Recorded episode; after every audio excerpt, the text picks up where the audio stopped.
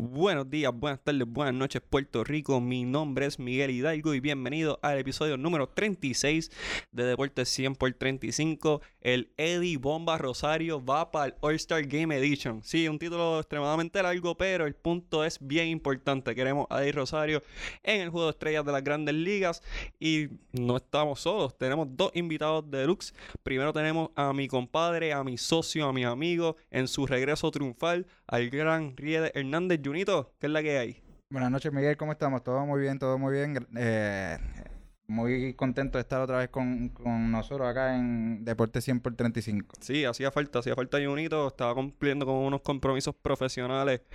Esto de ser adulto no está fácil, pero estamos aquí y tenemos a un segundo integrante en su segundo episodio con nosotros, directamente desde Impacto Deportivo, al gran Javier Sabá.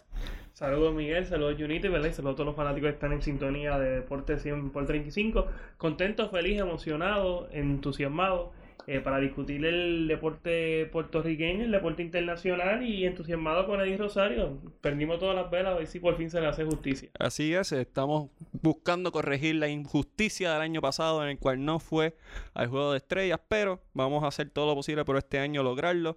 Y tiene los números, pero antes de entrar en detalle del juego de estrellas de las grandes ligas que se aproxima próximamente, valga la redundancia, estamos directamente desde Webnéticos Internet Studios. Si estás buscando un lugar para grabar tu podcast, tu video, tu anuncio, crear contenido, lo que necesites, puedes llamar al 787-598-7927. Y también queremos agradecer a Aeronet que nos brinda el internet de alta velocidad que nos permite traer invitados como en el último episodio traímos a Reinmark desde la diáspora. Tenemos el BCN Tracker de los playoffs. Él tiene 3 y 0, yo tengo 1 y 2. Esto no se va a quedar así. Así que quiero que sepan que para semifinales voy a apretar. Solamente es un mensaje, no una advertencia. Y también, como este es el segundo episodio de Javier, ya eres un integrante oficial del equipo de Deportes 100 por 35. Obviamente no leyó las letras pequeñas en el contrato. Así que Javier firmó por la cuantiosa y gran cantidad de dos comidas gratuitas en el restaurante de mi elección. Gracias nuevamente Javier por no leer las letras pequeñas, pero te voy a enviar a un lugar chévere. Te voy a enviar a Fresco en Plaza San Miguel, en mi pueblo natal, Trujillo Alto, Puerto Rico. Si estás buscando una opción vegana, si estás buscando, ya que tú estás entrenando, estás en IG haciendo tus cositas, te veo, en el gym, te veo en el gym. Pues si estás buscando una alternativa saludable de cómo seguir como que fiel con la dieta, Fresco, ahí en Plaza San Miguel en Trujillo Alto, Puerto Rico. Puedes llamarlo al 787-923-2503 y puedes seguirlo en Facebook como Fresco PR. De aquí vamos para allá. De aquí vamos para allá. Ellos están abiertos hasta la madrugada, así que vamos a ir, pero a comer tranquila y sanamente. Que estoy escuchando rumores de que estamos jangueando mucho, eso es mentira.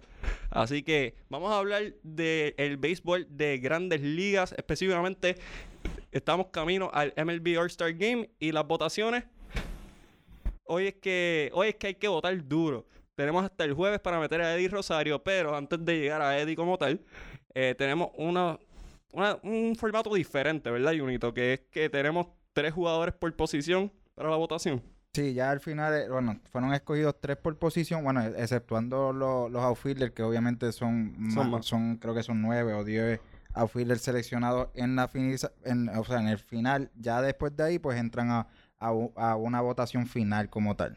Así que vamos a discutir los jugadores que están en, por cada posición y quiénes ustedes votarían para el juego de estrellas. Obviamente este juego es para fanáticos, pero eh, en mi caso yo soy, yo propicio a que los jugadores que están teniendo buenas temporadas sean recompensados no simplemente por popularidad, sino por lo que están haciendo dentro del campo de, de béisbol. Así que vamos a empezar con los receptores en la americana tenemos a Gary Sánchez de los Yankees.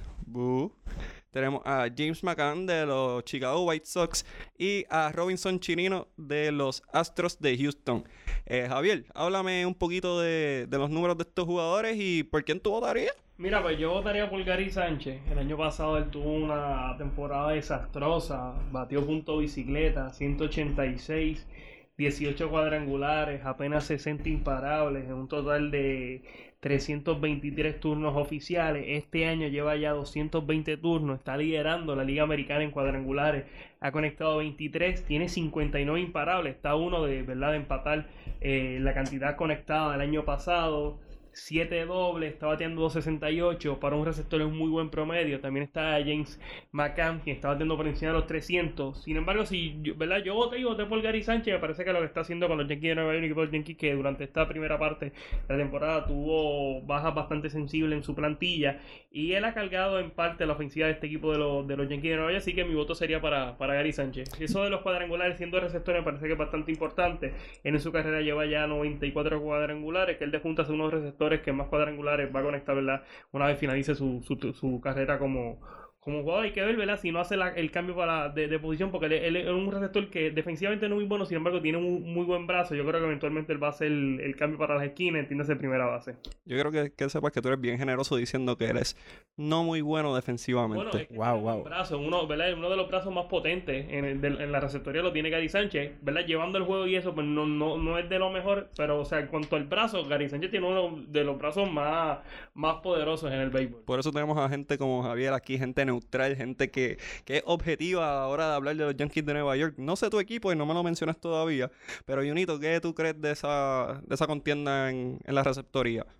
Yo realmente, siendo justo, el, voto tiene que ser para, para Gary Sánchez también por lo que dice Javier, eh, los cuadrangulares que ha dado eh, son 23 eh, y los Yankees con tanto problema de lesión en este principio de temporada realmente ha sido la pieza clave para que ellos pues estén en primer lugar de la división además de que pues realmente está batiendo 12 y 8 que tampoco es un, mal promedio como dijo Javier para un, receptor. Oye y no puedes perder la perspectiva que le está dando una paliza en cuanto a, en cuanto a votos. Son eh, 2 millones o sea, eh, la diferencia es prácticamente un millón y cien mil votos, o sea que es bastante, bastante estrecha ya a estas alturas, ¿verdad? De la votación. Desafortunadamente yo tengo que estar de acuerdo con que Gary Sánchez es el favorito y debe ser el, receptor inicial para el juego de estrellas en la Liga Americana. O sea, los Yankees tienen récord de 50 y 28, han tenido un hospital durante toda la temporada. Eh, han hecho sus firmas, pero dentro de todo Gary Sánchez ha sido la cara que ha básicamente capitaneado este movimiento de los Yankees, que me da mucha gracia porque ellos en las redes siempre estaban pidiendo su, su despido. Así que me da mucha gracia que ahora lo estemos apoyando tanto. Pero eh, entre los tres jugadores, pues Gary Sánchez es eh, es más que merecedor, aunque James McCann está teniendo un excelente promedio de 3.28, pero... Sí, pero estamos hablando que son prácticamente, me parece que son treinta y pico de turnos menos. Yo creo que ahí está la diferencia. y el otro que está en contienda lo es Chirinos, que apenas está batiendo 2.34. Yo creo que Gary Sánchez es una línea, vamos a ponerle 1 por 5. Sí, uh, dicho sea de paso, Javier es un fanático del hipismo, así que si quieren saber las estadísticas y las orejitas, sigan Impacto Deportivo en las redes. O a Emma. O a, o a Emma Márquez, uno de los caballotes. Lo vamos a tener aquí próximamente. Él no lo sabe. Pero es cuando se... Se acaba de enterar. Se acaba de enterar. Yo sé que él nos escucha, así que saludos a Emma Márquez. Síganlo en Easy Endurance, la mejor página de atletismo y un excelente podcast en frecuencia EMA. Escúchenlo a él, escúchenlo a nosotros, Sangre Nueva, Indestructible, como dijo Naldo una vez. Vamos a hablar de la Liga Nacional. Tenemos a Wilson Contreras de los Chicago Cubs, Brian McCann de los Bravos de Atlanta y Yasmani Grandal de los Cerveceros de Milwaukee. Y Unito, háblame de esos tres. Ahí eh, mi voto va a ser para Wilson Contreras. Eh, otro, receptor que estaba yendo muy bien, lleva 16 honrones, 45 RBI, 294 eh, de promedio. Eh, es un receptor que el, que el año pasado el bate pues no, no lució muy bien. Este año se ha levantado. Eh, está compitiendo contra Grandal, que está bateando 230, 274 con 17 honrones y 45 RBI, que realmente son números también muy sorprendentes para ser receptor. Pero si tengo que escoger a uno, me voy con Contreras. También Contreras ha demostrado que, que su brazo eh, deja de que hablar también en la Liga Nacional, así que me voy con mi voto, tiene que ser para Contreras. Mira, ciertamente Wilson Contreras hoy, a mi entender, es año luz, mejor receptor, mejor pelotero que Brian McCann, pero Brian McCann regresó a los Bravos de Atlanta. Donde él comenzó su carrera, donde es muy querido y recibe muchos votos. Yo creo que hoy por hoy el mejor receptor, eh, o sea, el que está teniendo una mala temporada en la Liga Nacional es Wilson Contreras, así que yo creo que, es elemental la, elección de, Wilson Contreras al juego de las estrellas como receptor. Wilson Contreras está con los Chicago Cubs, que están primero en la división central de la Liga Nacional con récord de 43 y 35. añadiendo lo que Junito dice, Wilson Contreras sí tiene un buen, buen brazo, pero tiene un excelente campo corto que lo ayuda un montón. Pero vamos a hablar de él próximamente. Eh, vamos a ir a la primera base de la Liga Americana, donde sí hay una contienda de toleteros que dan recio a la bola. Tenemos a Luke Voigt de los Yankees de Nueva York, a Carlos Santana de los Indios de Cleveland y a CJ Cron de los Minnesota Twins.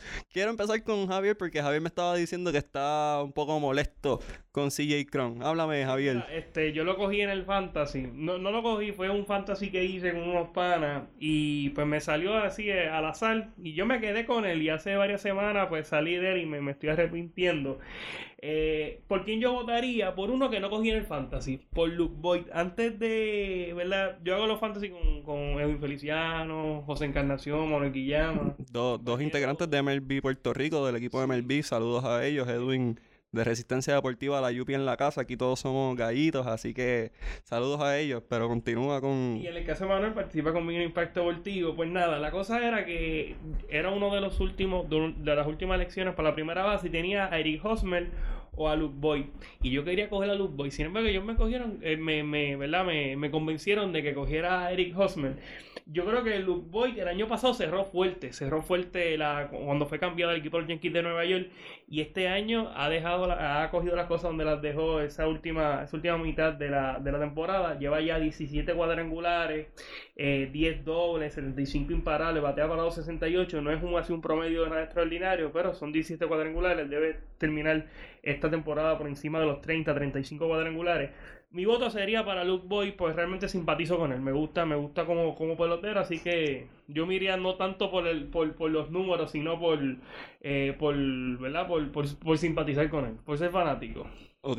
Eh, ahora pregunto, ¿cuál es tu equipo normalmente? Realmente en el béisbol no tengo, o sea, en ningún deporte tengo así un equipo. Tal vez en, la, en el, el, NBA tengo el equipo de San Antonio. Yo más bien soy fanático de los 12 Magníficos y del Team Rubio, así que esos son los dos equipos míos Ok. Son mis dos equipos. Gracias por la clarificación. Que llevas dos Yankees ya y ya me Pensabas que era Yankee, pensaba que era Yankee. Sí, ya estaba, ya estaba yo pensaba lo mismo, yo pensaba lo mismo. Jun, ¿a quién tienes en primera base de la americana? Mira, realmente la historia de Luke Boyd es realmente impresionante. Un caballero que fue firmado en, en la ronda 22 en el 2013.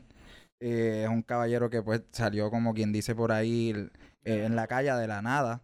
Y el año pasado, como dice Javier, terminó muy fuerte y este año ha, ha, regresado con, o sea, los Yankees, que ya hablamos de ellos, del problema de elecciones que tienen, es un caballero que se mantuvo eh, todo el tiempo, ha, estado saludable, lleva 17 bambinazos, 48 RBI eh, y tiene un buen promedio.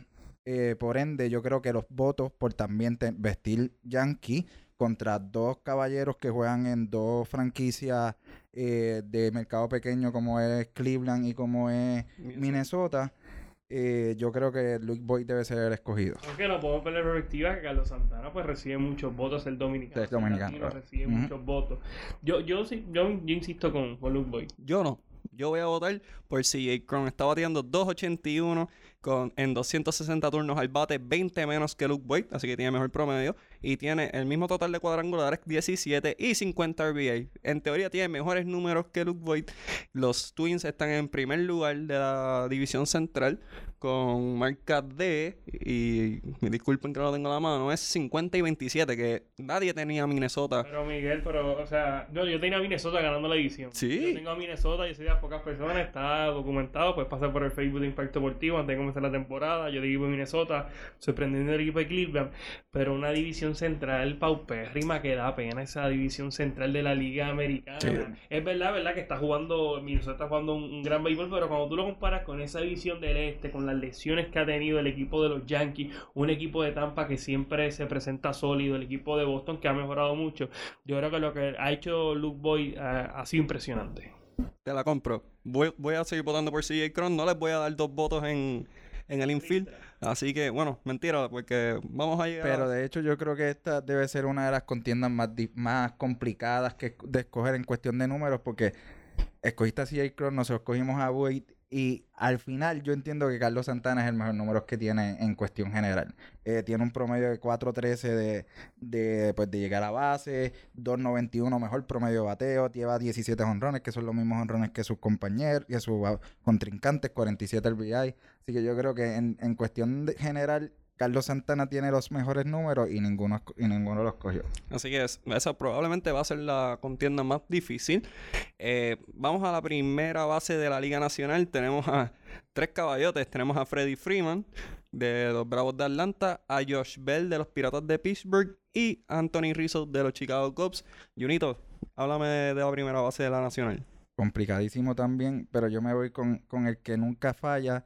Eh, mi voto sería para Freeman, para Freeman eh, un hombre que fildeando es una seguridad absoluta. lleva 21 honrones, 61 RBI, 3.15 de promedio. Es un hombre que no se poncha, que siempre busca en contacto.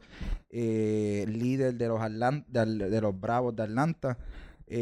a pesar de que Josh Bell ha sorprendido con 20 honrones a, lo que va la temporada y 66 RBI, eh, bateando 3.15. Yo creo que el liderazgo de y, pues la experiencia de Freeman eh, se llevó mi voto en esta ocasión. Mencionas que no se poncha y alguien que no se poncha en clase A es Javier Sabaf, que va a dar su predicción ahora mismo. Bueno, bueno, bueno, bueno, no digas eso, mira, que después llaman a doble A y me quieren filmar. Mira, pero en la primera base de la Nacional, este Freddy Freeman, como indicó Junito, es una de las primeras bases, definitivamente hablando, es top, eh, bateando. El año pasado batió, lleva ya tres temporadas en Ristra batiendo sobre 300, en el 2013 batió para 319, este año está batiendo para 315, definitivamente muy bueno, es un líder, toda su carrera lo ha hecho allá en Atlanta, pero es una primera base que no saca bola. Este año lleva 21 cuadrangular y para mí una de las esquinas tienen que ser jugadores, ¿verdad? Que además de ser buenos ¿verdad? No tienen que ser buenos ofensivamente, pero siempre se caracteriza por sacar bola. Y, yo, y este año lleva 21 cuadrangular, Josh Bell lleva un total de 20, así que lo está superando. Siempre que me ha sorprendido lo que ha hecho eh, Josh Bell, él batea las dos manos. O sea, yo creo que eso hay que tomarlo que tomar en consideración. Son 26 años, 3.15, está liderando eh, la Grandes Ligas en carreras remolcadas, 91 imparables, así que yo, yo votaría, votaría por Josh Bell. Es una contienda extremadamente difícil por eso mismo, porque Josh Bell está presentando unos excelentes números, eh, muy parecidos a los que presenta Freeman. Sin embargo, eh, yo valoro el total de victorias y yo entiendo que esto es un deporte que en una sola persona no va a ganar un partido. Es lo mismo que le pasa con Mike Trout usualmente con los angelinos de, de Los Ángeles. Un deporte bien individualista. Exacto. Pero eh, Freddy Freeman ha tenido una excelente temporada. Atlanta está en la primera posición de la Liga Este de la Nacional. Solamente por recompensar ganar. Que yo sé que no, no es culpa de Josh Bell que esté con los Pittsburgh Pirates, pero eh, para mí vale mucho que alguien pueda ganar y Freddy Freeman para mí es mi voto. Aunque si Josh Bell llega, no me molesta en lo absoluto por precisamente eso: 3.15 de promedio, 20 honrones, 66 RBIs y todo eso en, en 19 turnos menos que Freddy Freeman. Así que muy buenos números. Hay que ver. Es, cuestión de gusto. Ahí no hay un, un, wrong choice. y un equipo de, los Piratas que, ¿verdad? Aún no está eliminado. Aún no está eliminado. Llevan cuatro victorias en lista. Están a 6 del líder en la edición central, que son los Cachorros de Chicago. A 4 de, del segundo comodín. O sea, también el equipo de, de se puede decir que está haciendo una una buena temporada, 36 victorias, 40 derrotas, no está eliminado, una división central que, que al momento cualquier equipo pudiese, pudiese finalizar en la primera posición. Así es. Vamos para la segunda base de la americana, tenemos los nombres de Tommy La Estela de los Angelinos de Los Ángeles, José Altuve de los Astros y DJ LaMahieu de los Yankees de Nueva York. Así que, ¿quién empezó el último? Junito. Javier, vamos... Es más, voy a empezar yo. Voy a empezar yo. DJ LaMahieu es mi voto. ¿Por qué? Está ahora bateando .331 de promedio, cuarto en las grandes ligas. En 293 turnos al bate, 10 honrones y 51 RBIs. son excelentes números para un jugador que en realidad no se esperaba que tuviese tanto protagonismo dentro de este equipo. Y nada, eh, en realidad pues eh, ahí lleno mi cuota de los Yankees, no voy a votar por más ninguno, quiero que lo sepan. Así que ese es mi voto. DJ Lamegio me cae muy bien. Su nombre me da mucha gracia. Así que ese es mi análisis experto. Gracias. Eh, Javier, háblame de esa segunda base. Yo acuerdo contigo porque yo tengo la teoría de que en Colorado los números están inflados. No es mi teoría, es una realidad. Los números en Colorado están inflados. Él fue campeón bate en el 2016 con el equipo de, de Colorado y este año eh, ha demostrado que es un muy, buen bateador. El año pasado apenas participó en 128 partidos, batió para 276. Este año va el equipo de, los Yankees, que es verdad. El Yankee Stadium, pues, pues bueno, un, muy buen parque para los bateadores. Eh, y estaba, está liderando la Liga Nación, en la Liga Americana en bateo con 3.31. Está demostrando, ¿verdad?, que lo que hizo en Colorado no solo fue el efecto jugar allá en Colorado. Así que mi voto sería para DJ LeMahieu. Yo tengo que estar de acuerdo con ustedes en cuestión del voto. Eh, bateando 3.31, realmente los Yankees, pues al traerlo a su equipo, dieron, dieron en, el, en, el, en el punto. Eh, traen a un segunda base eh, que, como dice el caballero acá, fue campeón bate en el 2016.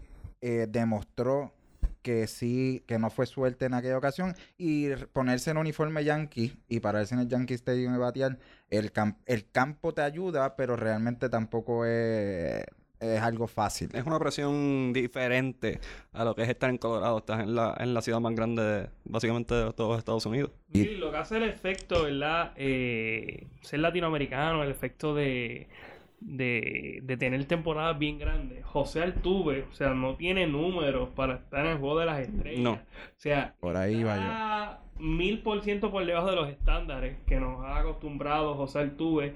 Estaba teniendo 251 eh, 10 cuadrangulares, 22 carreras remolcadas. O sea, ha dado mucho de que desear, ¿verdad? Durante, aunque se ha perdido parte, ¿verdad? De la temporada, pero no, no está cumpliendo, ¿verdad? Con los requisitos, a mi entender, para estar en el juego de las estrellas. Sí, a, pesar que se ha perdido parte, cuando ha jugado los números no han sido, no han sido sorprendentes. O sea, que realmente que esté en esta lista de tres eh, es como un medio regalo. Me parece que para los 90 Sandy Alomar, militando con el equipo de Cleveland, se perdió parte de la del inicio de temporada y recibió los votos para Juego de Estrella y participó de Juego de Estrella, así que no, no, no es algo nuevo. O sea, esto, o sea, esto es un juego para, para el fanático. Es para el fanático, y es lo que decía el fanático.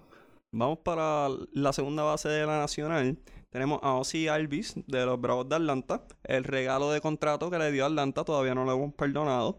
Eh, tenemos a Mike, Mike Mustakas y a Ketel Marte. Eh, Javier, Dime, dime qué tú crees de esa contienda.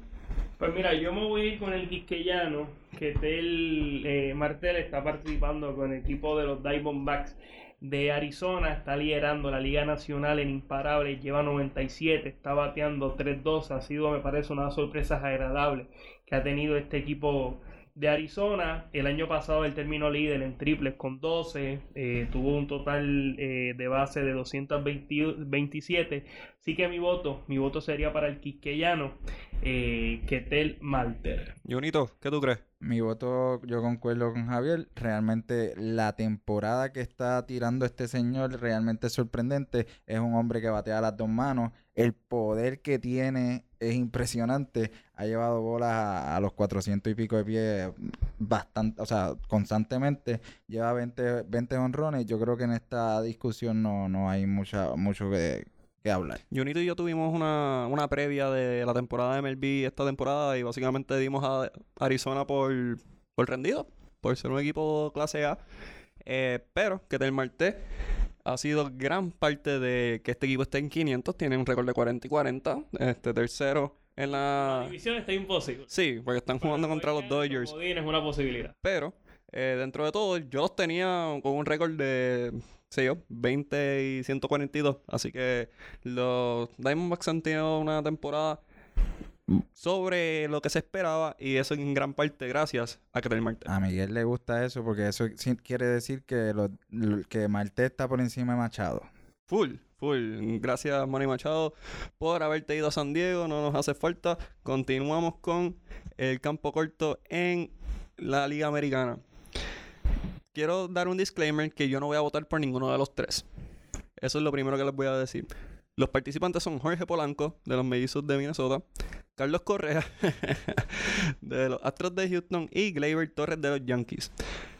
Junito, ¿por quién vas a votar? Bueno, hay, yo creo que hay que comenzar esta discusión eh, pues partiendo de que Carlos Correa se ha, perdido parte de la de, de la temporada, pero como dijo Javier ahorita, esto es un juego para los, los, Fanáticos. los fanáticos. Ade- Obviamente se ve lejos de las estrellas. Ta- Exacto, exacto. Pero igual, los números que dejó antes de lesionarse eh, eran muy buenos: 295 Están de promedio, 11 honrones, 35 RBI.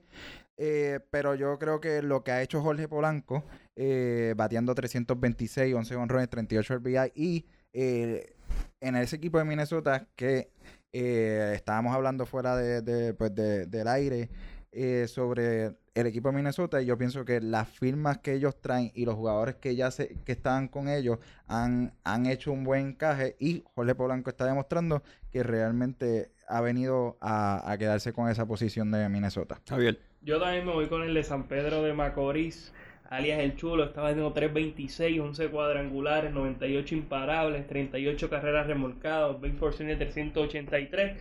Ha sido una de las piezas clave del equipo de Minnesota. Los Mets están liderando la liga, la división central de la Liga Americana. Así que mi voto sería para Jorge Polanco, tomando en consideración, ¿verdad?, que Carlos Correa, uno de los contendientes, está lesionado. Eh, pues me tengo que, o sea, me parece que es elemental la- también la lesión de Jorge Polanco. Yo no voy a votar por ninguno de los tres ¿Tú votarías como por, por Lindor, Paquito? No, no. Yo votaría por Sander Bogarts, que está bateando .296 con 14 jonrones y 51 carreras impulsadas. Y está primero en la estadística de dobles conectados en la Liga Americana con 27 y está segundo en las grandes ligas. Y respetuoso por demás que él no esté entre esos tres, tomando en consideración que Carlos Correa no está jugando. Y nada, con- considero que Sander era más que merecedor por encima de los tres jugadores que están actualmente en, en slated para ese puesto. Así que nada, mi voto es para Sander Bogarts, aunque no cuenta. ¿Hablamos de campo corto en la nacional o todo el mundo está claro la realidad? La ¿Cuál es la realidad?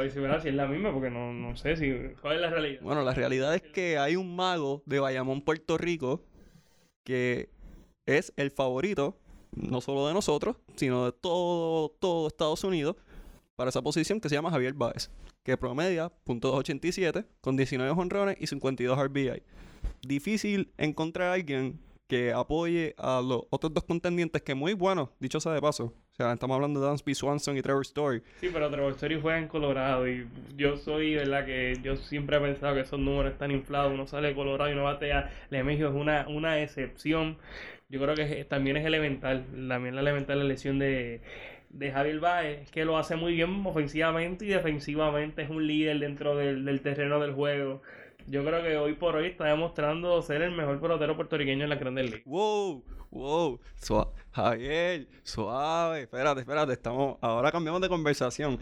Eh, ¿Tú consideras que Javier Báez es el mejor pelotero Hoy hoy, El actualmente? mejor que está luciendo, sí, sin, sin lugar a dudas. Yo pienso exactamente lo mismo. El, el- el- El más cerca que está es Lindor. No, no, el más para mí. Ah, el Rosa- Rosa- Berrío, el más cerca Ah, bueno, está. sí, sí. Berrío es el más cerca que está de, de Javier Baez. O sea, Javier Baez estamos hablando que, o sea, después de Cody Bellinger, yo creo que es el segundo candidato para el juego más valioso en la liga. No, y estamos hablando de, con- de consistencia. El año pasado viene de un año que terminó segundo, con, o sea, detrás de un, de un Christian Christian que realmente fue sorprendente el año pasado y se lo ganó al final porque fue en el último mes que, que- que le sacó el MVP a Javier Baez. Eh, y más allá de, de, de, de, qué- de quién es el mejor jugador boricua, en- yo me voy también con eh, José Berrío. José Berrío puede, puede este, este año, las últimas tres o cuatro salidas, han tenido, ha tenido una, pues, Una- baja, una baja producción de su equipo. O sea, no le han bateado cuando ha, ha necesitado. Pero eh, por consistencia, por lo que hizo el año pasado, por lo que hizo lo que está haciendo este año, Javier Baez, by far, debe ser el, el pelotero boricua, eh, mejor pelotero boricua ahora mismo en la Grandes Ligas. No sé si, ¿verdad? O una diferencia tan, tan amplia. Pero sí, el mejor hoy es Javier Baez. Este, también lo que está haciendo eh, José Orlando Berrío es sorprendente. Por lejos de los tres puntos de efectividad, 2.84, y marca de 8 y 3. Yo creo que él va a terminar con 20 victorias. Ya lleva un total de 97, 97 ponches en 104 entradas lanzadas. Posiblemente supere los 200 ponches por, segunda por segundo año consecutivo. Desde Javier Vázquez no teníamos otro lanzador que superara eh, los 200 ponches en años consecutivos. Yo creo que ellos dos, ¿verdad? Y también hay que, hay que señalar que las lesiones de Correa, las lesiones de Lindor, pues, pues, han limitado. Uh Díaz, pues no ha sido el, este año, no ha tenido la temporada que tuvo el año pasado. Javier Molina ya está, ¿verdad? De, ya está bajando su, su, su producción. Adi Rosario es muy buen bateador. Eh, pero yo creo que Javier Baez es un, pelotero completo. Consistencia. O sea, el más natural de todo lo es Javier Baez. Yo, yo pienso que, que Lindor es el mejor pelotero boricua ahora. No, no esta temporada, no me, no me malinterpreten. Esta temporada, pues sin duda es Javier Baez. Pero el mejor jugador que tiene Puerto Rico ahora mismo, en mi opinión, es Francisco Lindor. Pero eso es una conversación que vamos a tener en otro momento porque Javier y yo vamos a tener una muy fuerte discusión acerca de esto. Eh, vamos a la tercera base y quiero empezar con la nacional porque a mí me gusta el argumento de, de Javier que me ha presentado pruebas concretas de por qué Colorado es el paraíso de los bateadores. Pero hay un, hay un jugador en la tercera base de Colorado que yo creo que puede ir a donde sea y va a tener unos grandes números. Estamos hablando de Nolan Arenado, pues, que está en contienda con Chris Bryant de los Cubs de Chicago y Josh Donaldson de los Bravos de Atlanta. Así que Javier, el salón es tuyo. Pues mira, yo votaría por Arenado. Este año está batiendo para 3.26 cuando uno lo compara con sus últimas campañas. Cuando mejor batió fue en el 2017, que batió para 309. Eh, pues lo que uno espera es que ese promedio vaya bajando, ¿verdad? Una vez él vaya añadiendo turnos. Eh, sin embargo, eh, Arenado es tan bueno defensivamente. O sea, todos los años que él ha participado en el mejor béisbol del mundo ha ganado el guante de oro. O sea, tú tienes un, un, pelotero que es un bateador, a mi entender, fuera de Colorado, un bateador promedio, pero que defensivamente es muy bueno y que este año se está tirando una gran campaña. Yo creo que mi voto, mi voto sería para Nolan Arenado. Junito. Mi voto también tiene que ser para Arenado, eh, bateando 3.26, 19 honrones, 62 RBI. Yo no creo que haya mucha duda en, en, esta elección, aunque pues obviamente Chris Bryan es un jugador que de que desde que surgió en, los Chicago llama mucho la atención. 15 eh, honrones, 40 RBI, 285 de promedio. Y a pesar de que concuerdo de que Colorado es el, paraíso de los bateadores. Y si tú no me crees, disculpa que te interrumpa. Este año él batea 370 en Colorado. Fuera de Colorado batea para 288. Si eso no es evidencia bastante 280 no bateaba yo en la Liga Softball. No, oye, un muy buen promedio fuera, un muy buen promedio fuera, pero el efecto Colorado es tan, tan amplio, tan, amplio. que batea 3, 370, aunque ha conectado más cuadrangulares fuera de Colorado que en Colorado. Mm, excelente estadística que obviamente solamente van a escuchar en Deporte 100 por 35 e Impacto Deportivo, Sangre Nueva, Indestructible. Vamos para... Ah, yo voto para Arenado también, dicho sea de paso. Y unito, ¿algo más que tengas que añadir en esa contienda de tercera base? No, realmente Arenado.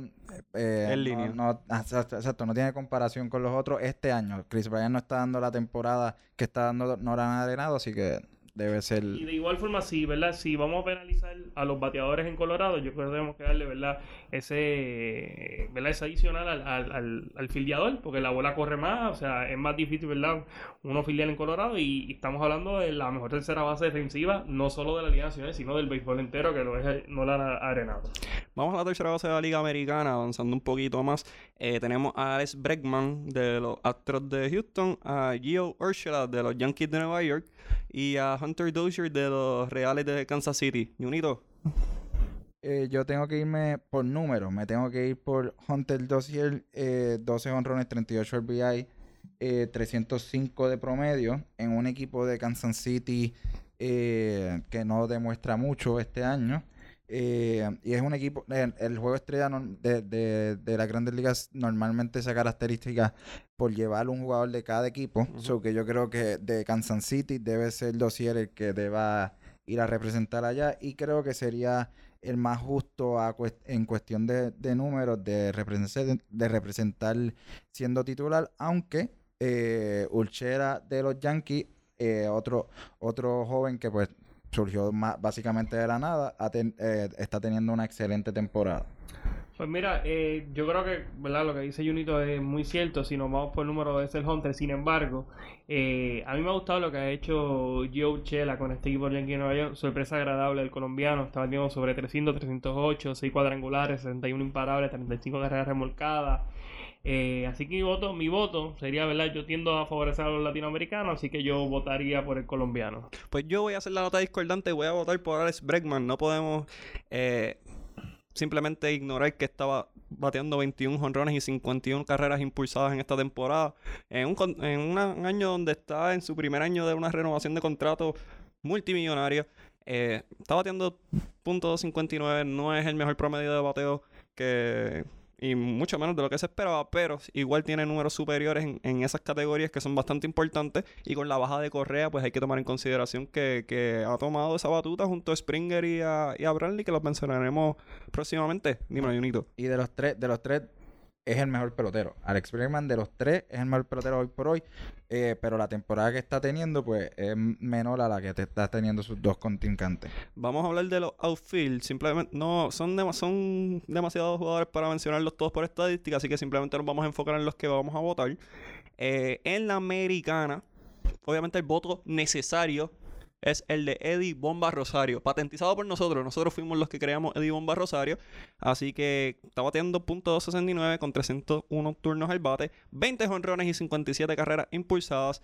Hay que votar por Eddie Bomba Rosario. Están primero con los Minnesota Twins. Eh, básicamente el cuarto bate de este equipo.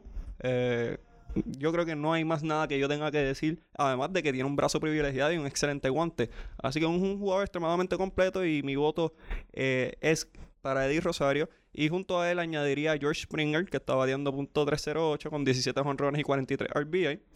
Y añadiría, por lo que mencionó Junito, que cada equipo tiene su representación, a Austin Meadows de los Tampa Bay Rays, que está con promedio 304 con 12 honrones y 41 RBI. Esos serían mis votos. Mike Trout para el banco. Es que no está teniendo una, no está teniendo una temporada, ¿verdad? Nada del otro mundo. Mike Trout, para los estándares de Trout, una temporada se puede decir desastrosa, aunque siempre, ¿verdad? Los mil percenter está muy por encima. Un pelotero muy selectivo y también no le tienden a pichar mucho. Eh, Eddie Rosario, yo creo que es carta lógica para todo puertorriqueño. Eh, hasta hace unos días estuvo liderando eh, el departamento de cuadrangulares. Este equipo, yo creo que el equipo de Minnesota está liderando en general el departamento de cuadrangulares en, la Liga Americana, el, equipo que más cuadrangulares ha conectado. Así que ese sería uno de mis votos. También votaría por eh, Joey Gallo este pelotero, en todas sus. Él, él, pues la expectativa con él ha sido bien alta. Él fue de selección en la primera ronda en el 2012. Y él nunca, nunca ha bateado promedio. Este año no está batiendo nada fuera del otro mundo. Sin embargo, cuando uno lo compara con las temporadas previas, en las cuales ha cogido ponche en demasía y, no ha bateado nada de promedio. El año pasado batió para 206, cogió 207 ponches. Este año está batiendo para 276, lleva 17 cuadrangulares. El año pasado él conectó 40, 40 cuadrangulares. Un equipo de Texas que, ha lucido, ¿verdad? En esa división del, del oeste sabemos que, que va a terminar liderándola Sí, está de líder, lo es el equipo de los Astros de Houston.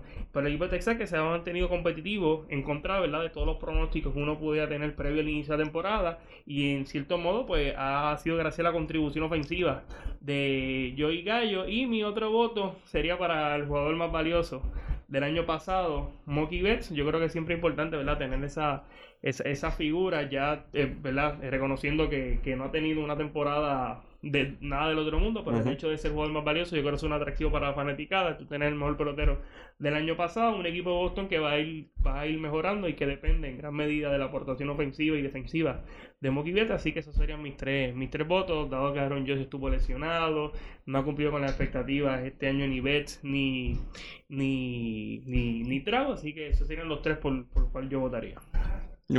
Yo me voy. Primero quiero uh, decir que Eddie eh, comenzó la temporada bien lenta. Eddie ha visto su promedio subir eh, en, los últimos dos meses, un mes y medio. Eh, lleva 20 honrones, 57 RBI, por ende sería uno de mis votos.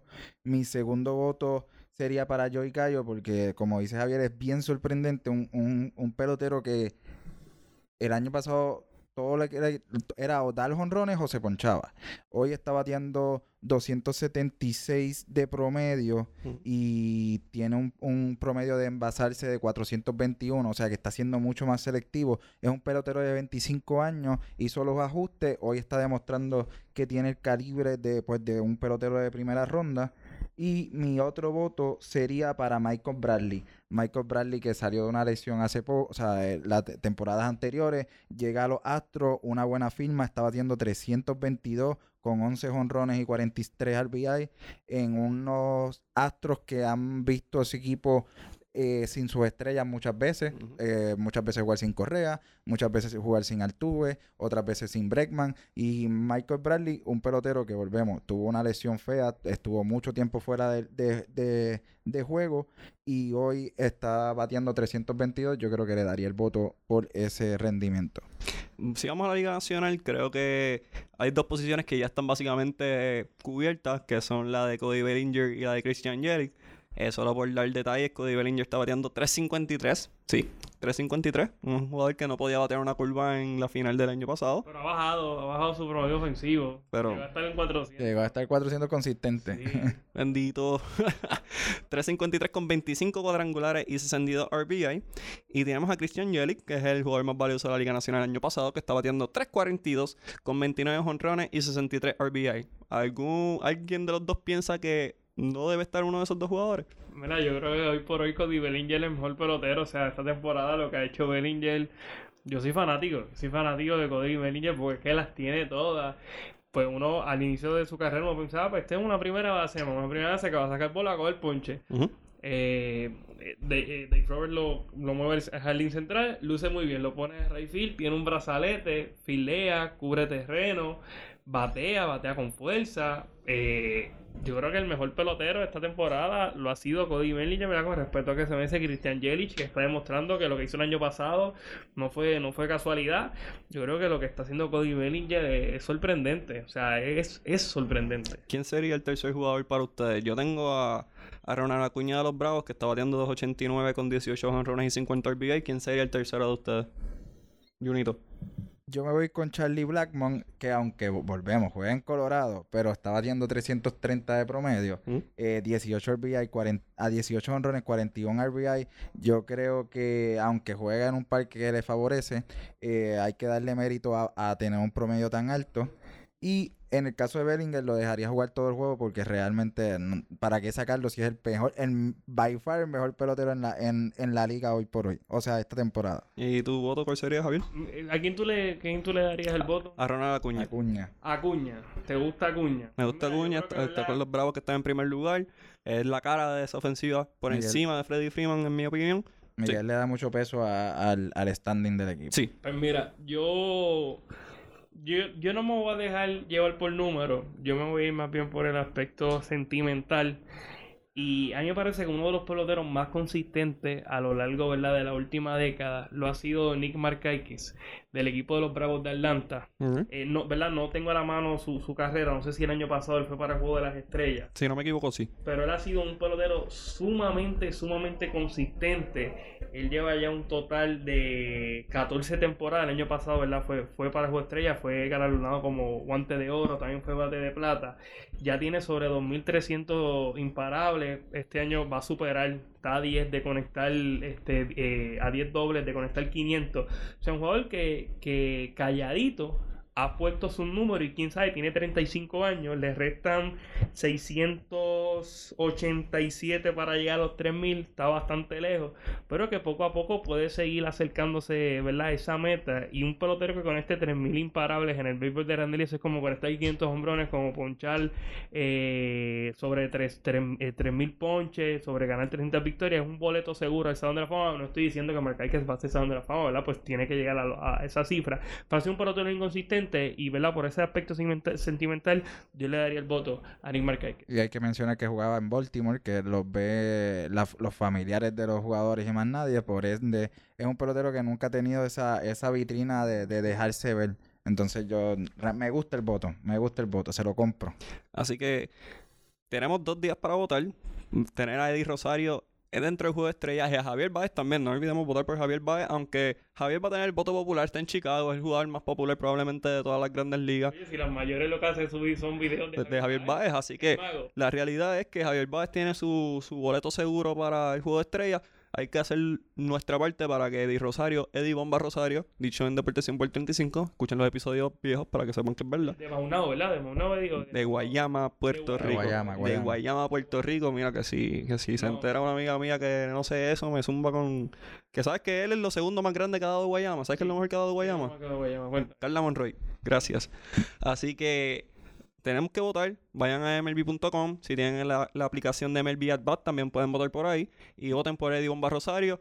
En realidad, va a ser un entretenido juego cuando ocurra y nos vamos a disfrutar. Y vamos a tener un análisis de temporada más tarde. Eh, en esta, te diría que en alrededor de un mes. Ya cuando estemos acercándonos a los playoffs, vamos a tirar un. ¿Y dónde quedó el millonario Bryce Harper aquí en esta lista? Gracias por participar, Bryce Harper.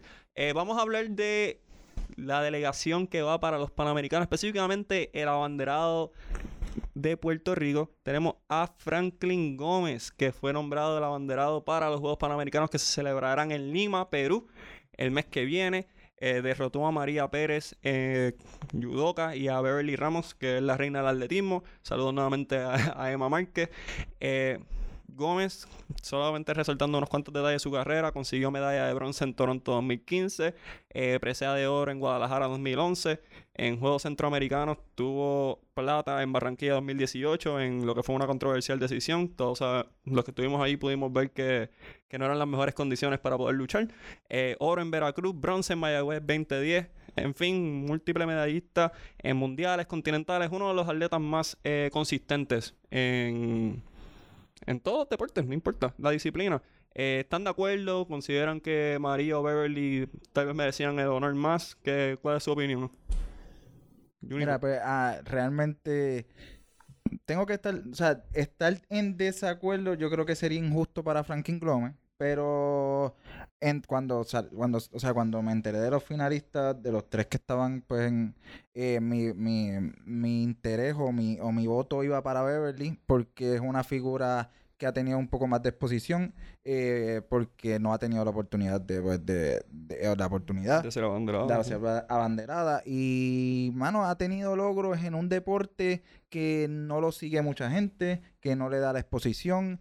Eh, pues yo no estoy en desacuerdo con la, con la, con la elección, pero mi voto hubiese sido a Beverly. ¿Y tú, Javier? Pues mira, eh, wow, es complicado, es difícil, ¿verdad? Porque yo creo que cualquiera de los tres, ¿verdad? Eh, hubiese sido una elección más que justa. Los tres tienen sus argumentos. Yo creo que Beverly pues ha tenido, ¿verdad? Esa inmediatez, ¿verdad? Un deporte no tradicional, tal vez la mejor semifondista, fondista que ha tenido Puerto Rico. Eh, sin embargo, cuando uno compara a Beverly con Franklin Gómez y con María Pérez, me parece que el dominio de Beverly se ha limitado a Centroamérica, tal vez un poquito más a nivel panamericano. Cuando comparamos con Franklin Gómez, que ha tenido éxito a nivel ¿verdad? Eh, internacional, eh, caso María Pérez, fue ganó medalla de plata en un campeonato mundial celebrado en el 2017. Yo creo que si nos vamos a llevar por el que más éxito ha tenido, a mi entender, a nivel mundial, pues la lesión se hubiese centrado en Franklin Gómez y María Pérez. Yo creo que las expectativas con Franklin Gómez eran muy altas.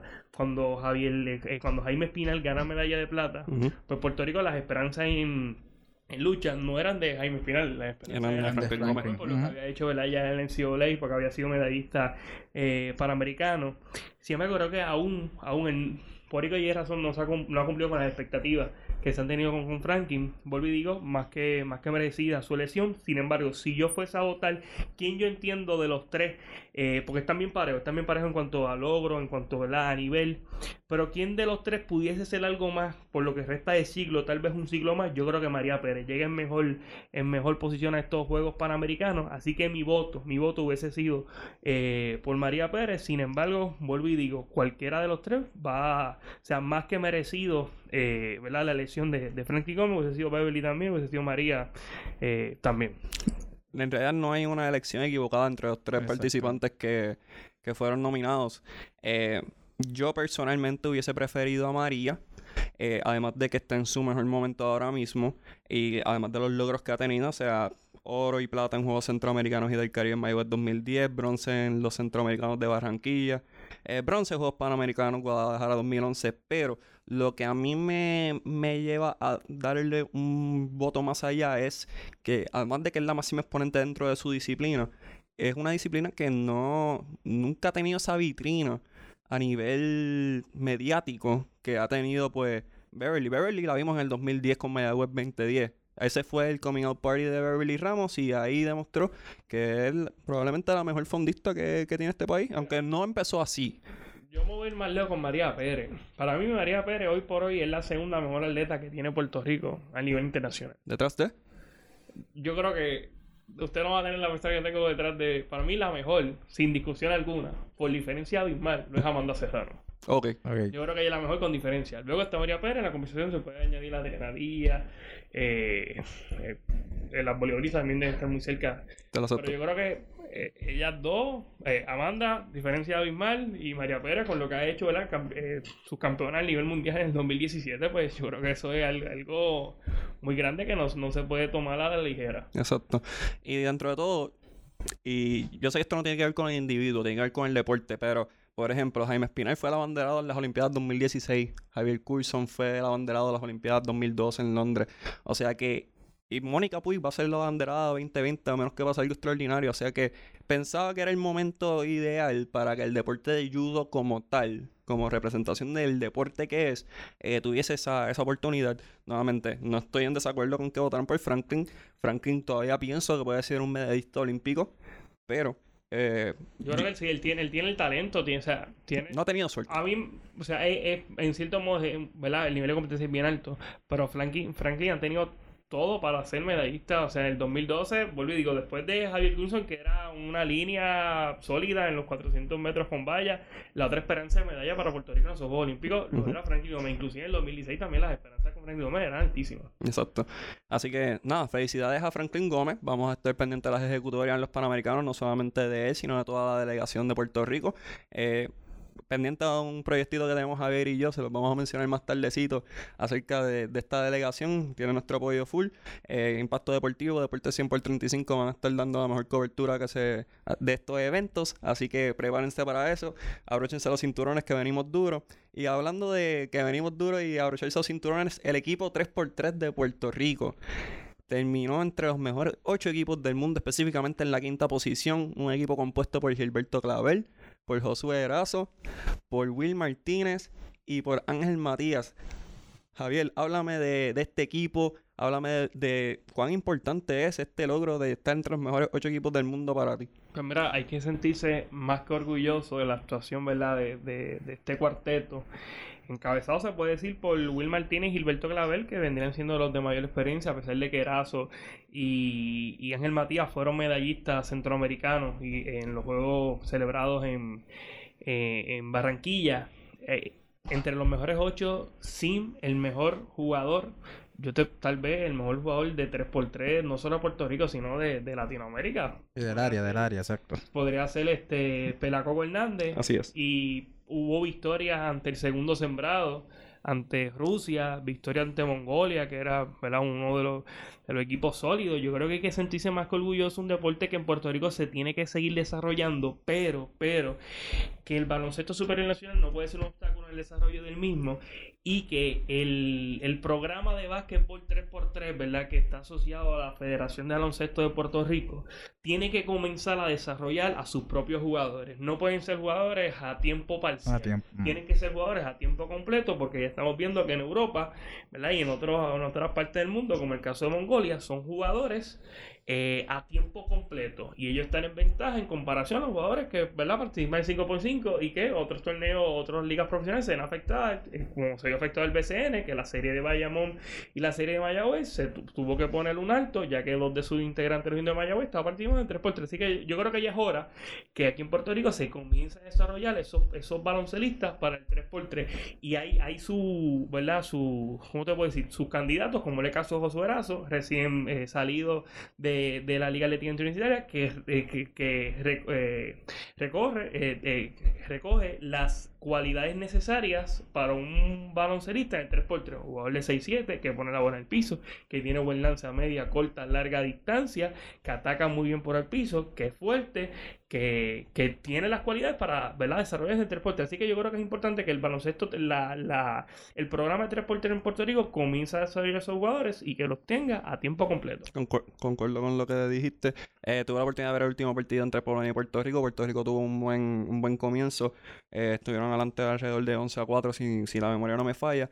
Pero llegó el cansancio, están con un equipo más alto, más fuerte. La ausencia de Pelacoco es bien marcada porque Pelacoco es un hombre grande, fuerte, atlético, que cansa no solamente él atacando al jugador, sino el jugador chocando con él va a sufrir sus daños evidentemente. Y, que, y son, estamos enfrentándonos a equipos que llevan semanas y semanas practicando, en muchos casos meses, hasta, hasta años. Este, este, este cuarteto de 3x3 no fue hasta la última semana que se supo que Pelacoco no iba a participar, que no tuvo eh, la oportunidad para prepararse. Yo creo que estuvo la diferencia entre los mejores ocho.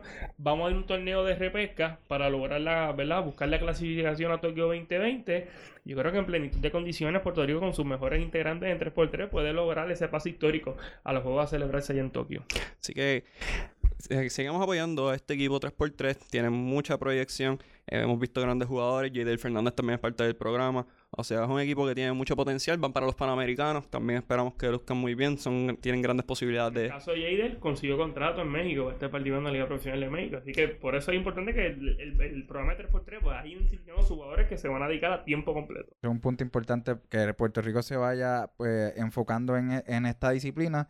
Porque realmente, pues ya vemos que tenemos el potencial para hacerlo, pero no podemos pretender que un jugador que está acostumbrado a jugar 5 para 5 eh, venga a la cancha 3 para 3 y pues tenga la misma movilidad, la misma jugada, eh, la misma facilidad, que conozca al, al compañero como conocían estos equipos de Polonia, Mongolia, que pues están juntos siempre. Y no es solo la federación, también, ¿verdad? La empresa privada tiene que, que apoyar lo que es el básquetbol 3x3, porque muchos de estos jugadores, pues, caso de Pelacoco, que lo señaló en entrevista, eh, ¿verdad? Que le hicieron, que él, él, le gusta más jugar 3x3, o sea, es el deporte del 3x3, porque si hay 5x5, él prefiere jugar 3x3, pero sabemos que en el 3x3, pues, uno se tiene que mantener en el World Tour participando, en Europa participando, en las ligas profesionales, que, En, los, circuitos que hay por allá, para, para poder recibir ese dinero, seguir esa compensación. importante, ¿verdad? Que la empresa privada comience a apoyar a esos equipos 3x3 de Puerto Rico que vayan a participar en, los mejores escenarios. Y no solo a, deportes 3x3, sino los deportes en general.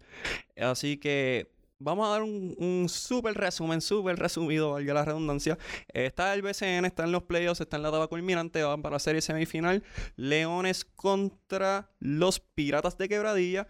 Y tenemos a los Santeros de... No, mentira. Los Leones están esperando por el ganador de Bayamón y Mayagüez, que probablemente va a ser Bayamón. Y tenemos una serie entre Aguada y Quebradillas que va a ser sumamente interesante. Eh, también la selección sub-19 fue escogida en estos días. Eh, ah, mucha controversia en el proceso, pero de igual manera queremos desearle mucho éxito a los muchachos, que den el máximo por Puerto Rico y que buscan muy bien. El sub-16 femenino ganó el cuarto lugar en el campeonato eh, sub-16. Este, pasaron a, la Copa del Mundo FIBA sub-17, luego superaron a México. Rafa Quintero, el clavadista boricua, ganó la modalidad de salto en 10 metros con plataforma y llegó en segundo en plataforma de 3 metros en el Grand Prix de Egipto. Así que felicidades a Rafa Quintero. Luis Joel Castro Rivera empató en el primer lugar en Polonia al brincar 2.24 metros.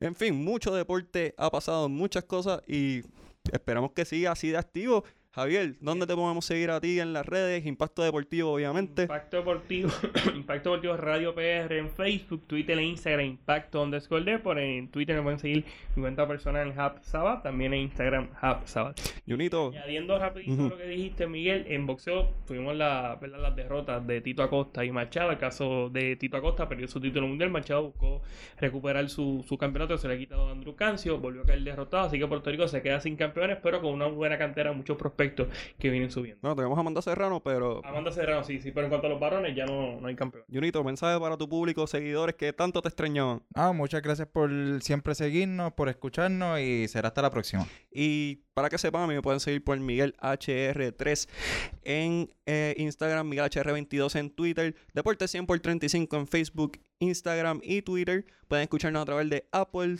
eh, Podcast, Spotify, SoundCloud, en fin, nos pueden seguir por donde sea, sean Impacto Deportivo, que tiene una alianza ahora con Deporte 100 por 35. Vamos para Fresco, recuerden ir para Fresco PR si quieren comer bien. Webnético Internet Studio, gracias por darnos el espacio de poder grabar nuevamente. Y a Aeronet por darnos internet de alta calidad donde podemos ver todas las estadísticas que les, dijimos hoy. Así que nos vemos en otra ocasión. Nos vemos, Corillo. Yo.